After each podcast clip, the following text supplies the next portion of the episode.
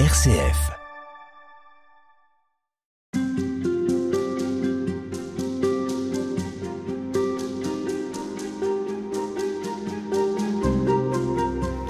Sœur Véronique Marie, bonjour. Bonjour. C'est avec vous aujourd'hui que nous avons rendez-vous dans cette série Halte spirituelle pour poursuivre euh, notre euh, réflexion sur euh, cette dernière semaine de l'Avent.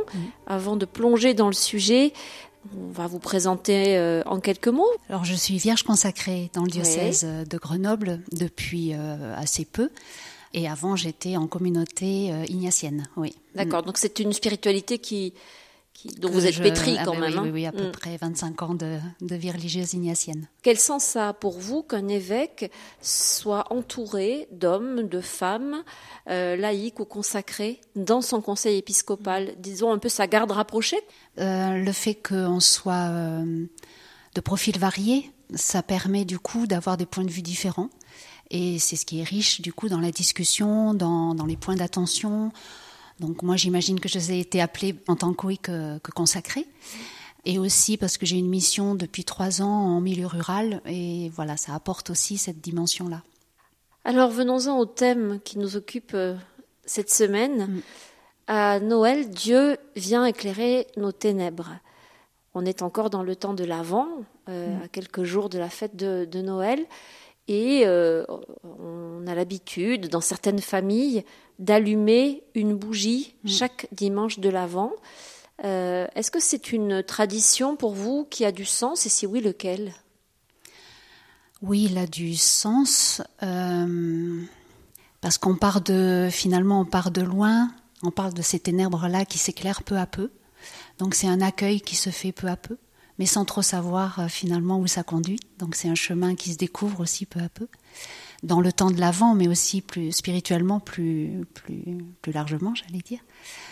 Euh, mais ce que j'entends, c'est que du coup, dès le début, il faut consentir à, à ces ténèbres qui, où la lumière prend de plus en plus de place. Qu'est-ce que ça veut dire consentir à ces ténèbres? Alors, je crois qu'il y a les ténèbres euh, du monde, bien sûr, et ça, je crois qu'on on les voit toutes. On, on- et elles nous pèsent. Il y a les ténèbres dans l'Église, mais il y a aussi nos ténèbres euh, intérieures, en fait, ce, qui est, lourd à porter. Moi, quand j'ai entendu euh, ce thème-là, et puis le thème de la semaine autour de Dieu qui nous désarme, moi, pour moi, ça m'a fait tout de suite euh, référence, bon, une, expérience personnelle, en fait, dans mon chemin, où il y a quelques 7-8 ans, je suis allée vivre six mois au Pérou, dans un bidonville et dans une famille. Et c'était un moment de ma vie où il y avait où je savais plus trop euh, voilà où j'en étais où j'entendais de fait qu'il y avait une, lumière quelque part qui m'appelait euh, mais sans vraiment sans du tout savoir où comment. Et de consentir justement à voilà à être un peu perdu et à laisser remonter euh, bah, ce qui me pesait intérieurement ou des choses un peu bloquées en moi ou, et puis d'aller dans un bidonville et donc de voir une réalité quand même que je pensais euh, sombre. Et puis il s'est passé euh, tout l'inverse, c'est-à-dire euh, où j'ai compris que Dieu nous désarme parce que lui-même est désarmé, où il, il nous vient, là le petit enfant qui va arriver, il vient non armé, on découvre un Dieu pas du tout armé, et qui vient à notre rencontre dans la vulnérabilité. Et les personnes euh, de ces collines de Lima euh, voilà, sont dans une certaine vulnérabilité et m'ont euh, ouvert leurs portes, leur cœur et m'ont accueilli comme ça.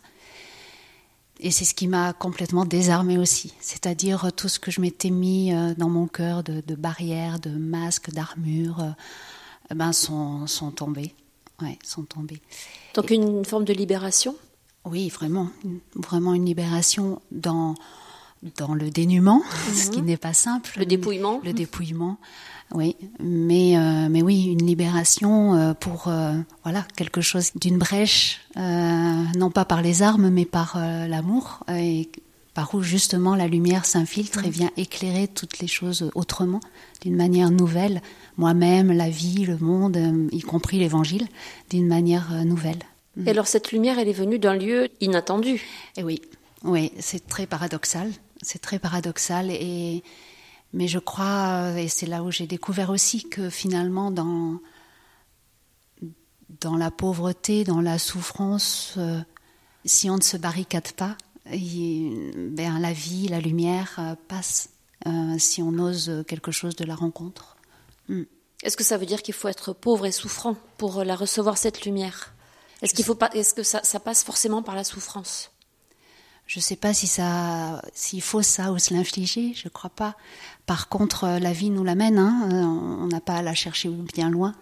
Par contre, y consentir, je crois que c'est ça aussi, consentir aux ténèbres, c'est aussi ne pas forcément fuir, euh, les situations en fait. Mais par contre, ce que j'ai découvert aussi, après j'ai été aumônier d'hôpital et, et, aumônier de la rue pour rencontrer les personnes qui habitent la rue.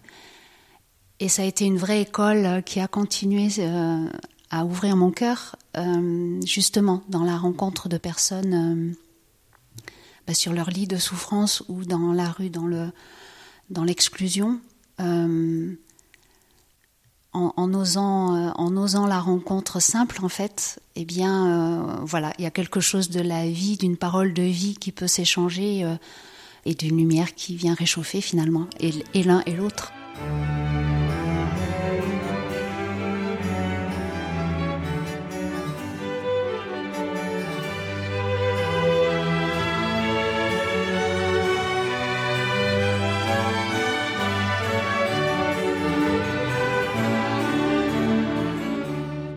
Alors ça peut être paradoxal ce que vous dites parce que on imaginerait que comme aumônier d'hôpital ou comme aumônier des gens de la rue, c'est vous qui leur apportez cette lumière. Ça a peut-être été le cas quand même d'ailleurs. En fait, on se l'apporte mutuellement. Je mm. crois que en fait c'est quelque chose du moi qui m'habite beaucoup du, du mystère de la visitation.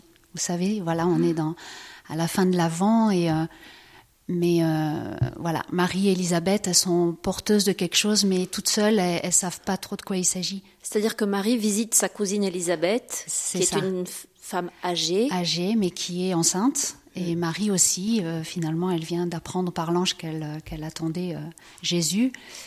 Et en fait, c'est leur rencontre qui va faire que bah, l'une et l'autre se rendent compte de ce qui les habite et de ce qui habite en l'autre.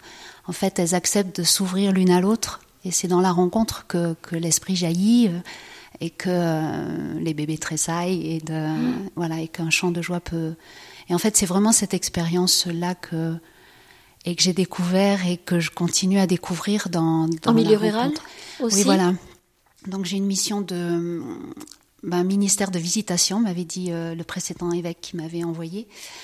Euh, en collaboration du coup avec les prêtres euh, qui sont et les curés, puis c'est sur un ensemble de doyennés de 62 clochers en milieu rural.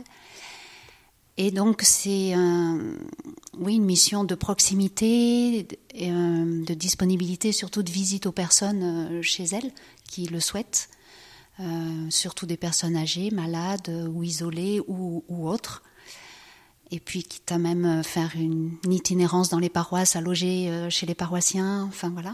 Donc une vraie disponibilité à la rencontre. Et en fait, oui, c'est dans ces euh, rencontres très simples où, moi j'apporte ben, simplement qui je suis comme ça, je me laisse accueillir et, et où les personnes peuvent partager en fait finalement ce qui, ce qui pèse ou ce qui est heureux, mais souvent ce mm. qui pèse. Et en fait, dans le partage, euh, toujours jaillit la lumière et je ne sais pas d'où elle vient euh, non plus. Enfin, si, on le sait. Mais voilà, le Seigneur, je crois, vraiment s'invite, euh, s'invite à, notre rencontre dans nos rencontres. alors, qu'est-ce qu'elle crée cette lumière? Qu'est-ce que ça, ça suscite?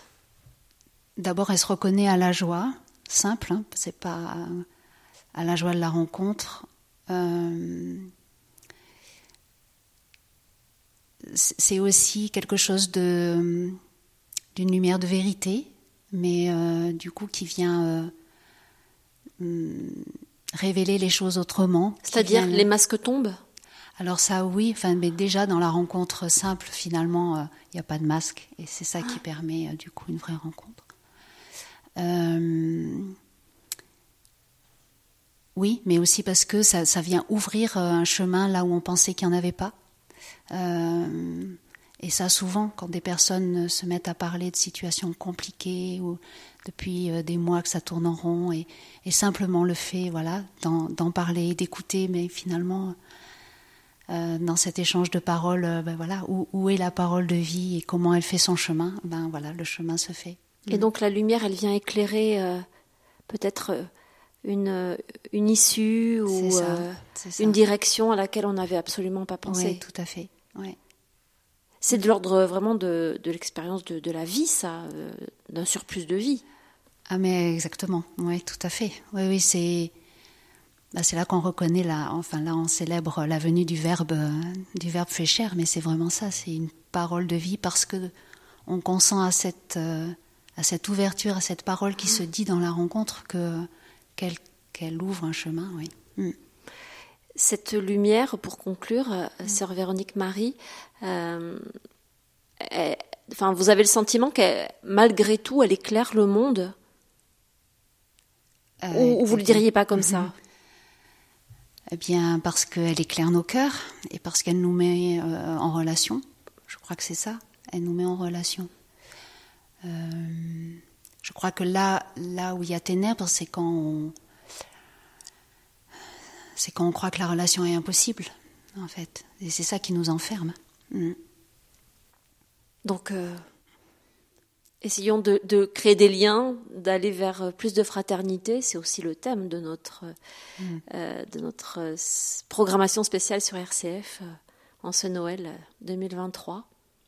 Un grand merci à vous. Merci à vous. Merci d'avoir accepté de nous accompagner dans cette réflexion. Merci et joyeux Noël à chacun.